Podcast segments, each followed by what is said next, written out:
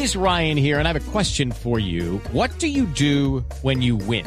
Like, are you a fist pumper? a woohooer, a hand clapper, a high fiver. I kind of like the high five, but if you want to hone in on those winning moves, check out Chumba Casino. At ChumbaCasino.com, choose from hundreds of social casino style games for your chance to redeem serious cash prizes. There are new game releases weekly, plus free daily bonuses. So don't wait. Start having the most fun ever at ChumbaCasino.com. No purchase necessary. BGW. Void were prohibited by law. See terms and conditions. 18 plus.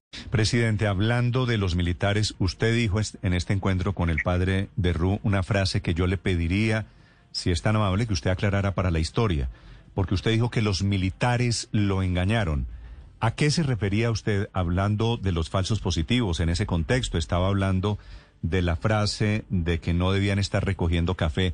¿Qué quiso o a quién se refería, señor expresidente, cuando usted dijo que los militares lo engañaron? Yo sí le pediría a los medios de comunicación precisar eso porque yo fui muy claro. A, Ricardo González con todo respeto por Blue, se le envió oportunamente una guía que le envía al padre de Ru oportunamente, porque con el padre de Ru se hablaron las reglas de juego con antelación oportunamente. Inclusive él me dijo si va a ser público. Le dije, padre, aquí no van a venir comunicadores, pero el partido va a transmitir por sus redes, por las mías. Si ustedes quieren transmitir, transmitan por las de ustedes. Me dijo que le parecía muy bien y me agradeció que le hubiera mandado la guía. En el numeral séptimo de la guía, y además el padre utilizó la guía como en el tema de combustibles, a él le sirvió. En el numeral séptimo yo hablo de Guaitarilla. ¿Qué pasó en Guaitarilla? Yo llegué cuando ese episodio de Guaitarilla todavía muy al principio del gobierno. Yo llegué directamente a ese cañón, arriba de Cajamarca. Me reuní con los soldados y ellos me dijeron que las personas daban de baja eran de la FARC. Así se lo comuniqué yo al país.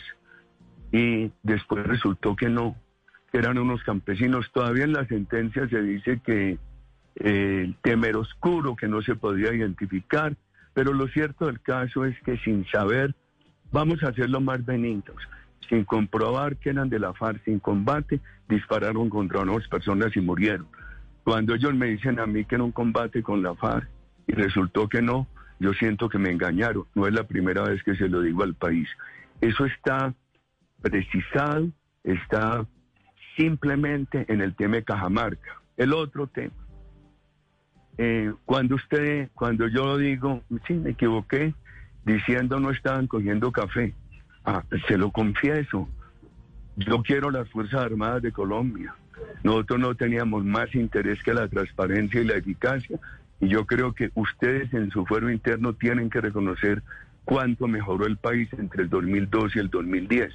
Entonces, a mí me era muy difícil creer que había falsos positivos. Muy difícil. Usted no sabe cuánto me dolió a mí al principio del gobierno saber que en Guaitarilla o después en Jamundí unos, unos delitos de militares, unos delitos de militares por un tema de narcotráfico. Todo lo denunció el gobierno nuestro. Los periodistas no tuvieron que hacer esfuerzos investigativos porque nosotros exigíamos que todo se publicara desde el gobierno. Entonces, cuando lo de los, los jóvenes de Swatch, que yo me reuní con un grupo de mujeres de Swatch, etcétera, etcétera, le hablé ampliamente al padre de Ru de nuevo, el domingo de nuevo, el lunes, porque yo he hablado en muchas ocasiones del tema. Algunos del Ministerio de Defensa y de la Fiscalía dijeron en las múltiples reuniones que hacían se refirieron como que eh, eh, eh, era que estaban cometiendo delitos, que no, y alguno dijo, es que no estaban, no estaban cogiendo café. Y, yo cometí el error de repetir esa frase, tal vez impulsado por dos cosas, por lo que me estaban diciendo y porque a mí me daba mucha dificultad creer que las Fuerzas Armadas de Colombia estaban delinquiendo porque yo quiero a nuestras Fuerzas Armadas, las he alabado históricamente por su espíritu democrático, pero anoto, siempre lo he dicho al padre de Rubia al país, a pesar de mis dudas, de que decía yo esto no puede ser, actuaba. Mm. No les voy a dar sino este ejemplo. A mí, el, el, Ministerio de Defensa llega a mi oficina por a finales de 2008. Ya hay una reunión en la noche y me dicen, mire, Aquí hay 27 militares que pueden estar implicados en falsos positivos. Uno, eh, bastante implicado en acción criminal. Los otros estarían, eh, habrían flexibilizado los protocolos, no habrían aplicado los protocolos operativos con rigor y eso pudo facilitar falsos positivos. Motu propio, iniciativa mía, dije, bueno, ya está tarde, vámonos a dormir. Con lo que me han dicho, yo tomo una decisión, los desvinculo y los desvinculé de inmediato y se lo anuncié al país a las 7 de la mañana. Presidente. Yo habría podido decir lo siguiente, aquí se desvincula uno porque esta persona, de acuerdo con pruebas que han traído, estaría directamente vinculada en acciones criminales. Sobre estos otros seguirá la investigación. Pon responsabilidad con el país, desvinculé a los 27 y de inmediato, independientemente de que me dolía mucho por mi afecto a las Fuerzas Armadas y de que me parecía imposible que altos, altos oficiales de Colombia estuvieran involucrados en delitos. De eso, de eso le quería preguntar. Si había generales, si había altos oficiales que terminaron metidos en los falsos positivos, ¿usted se ha preguntado, señor expresidente, si algo que usted dijo, si alguna política del gobierno condujo a esa teoría de medir éxitos militares en litros de sangre, en conteo de cuerpos de bajas en combate? Están todos los discursos míos, todas las intervenciones, los consejos de seguridad, donde en muchos participaba la comunidad, los que se hacían en Bogotá era con el ministro, era con eh, la fiscalía, la procuraduría, la defensoría del pueblo, los altos comandantes, en las regiones se sumaban gobernadores, alcaldes, etcétera. Están todos los discursos míos y todos los documentos, desde el manifiesto democrático que fue una compilación de 100 puntos que resumía el programa de gobierno. Mire, yo tengo que reconocer el documento cuando empezamos el gobierno de Marta Lucía Ramírez, de seguridad democrática, la planeación estratégica, la insistencia en derechos humanos, en desmovilizaciones, que era lo que se prefería. Todo el padre, yo, ahí, tienen ustedes en la guía todos los documentos que soportan dos cosas. Primero, la exigencia nuestra de que tenía que prevalecer la desmovilización. Era que lo, lo que nos daba alegría que se desmovilizaran.